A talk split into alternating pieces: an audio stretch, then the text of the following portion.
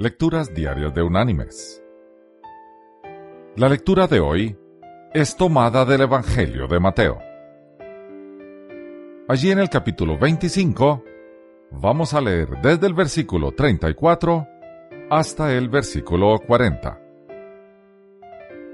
donde Jesús nos dice,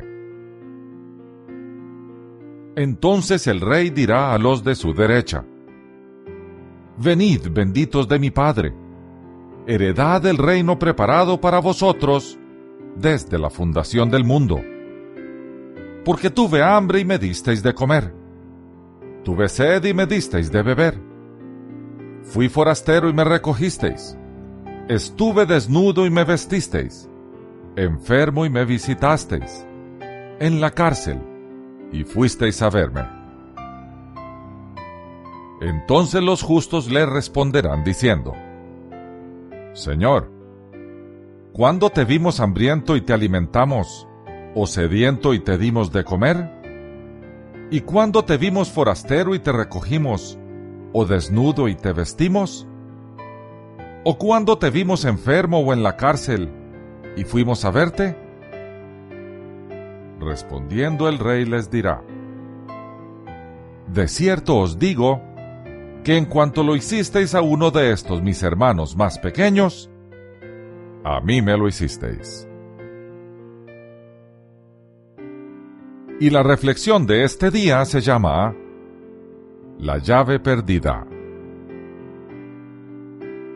Un sabio encontró a un muchacho cuando éste estaba buscando algo de rodillas. ¿Qué andas buscando, muchacho? preguntó. Mi llave la he perdido, dijo el muchacho. Y arrodillados los dos, se pusieron a buscar la llave perdida. Al cabo de un rato, dijo el sabio, ¿Dónde la perdiste? En casa, dijo el joven. Santo Dios. ¿Y entonces? ¿Por qué la buscas aquí? dijo el sabio. Porque aquí hay luz dijo el joven. Mis queridos hermanos y amigos, es evidente que esa llave nunca iba a ser encontrada, porque se estaba buscando en el lugar equivocado. Aquí hay una gran lección que aprender. ¿De qué vale buscar a Dios en lugares santos o en edificios llamados iglesias? Dios está en la miseria del desamparado, en el dolor del niño agredido, en la tristeza del pordiosero abandonado, en la desgracia del alcohólico, en la desesperación del enfermo, en la mirada del niño hambriento, de la madre desesperada, del padre frustrado, del matrimonio deshecho, del hombre sin esperanza.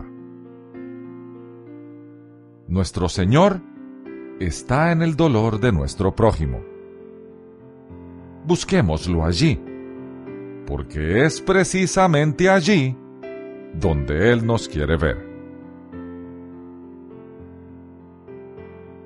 Que Dios te bendiga.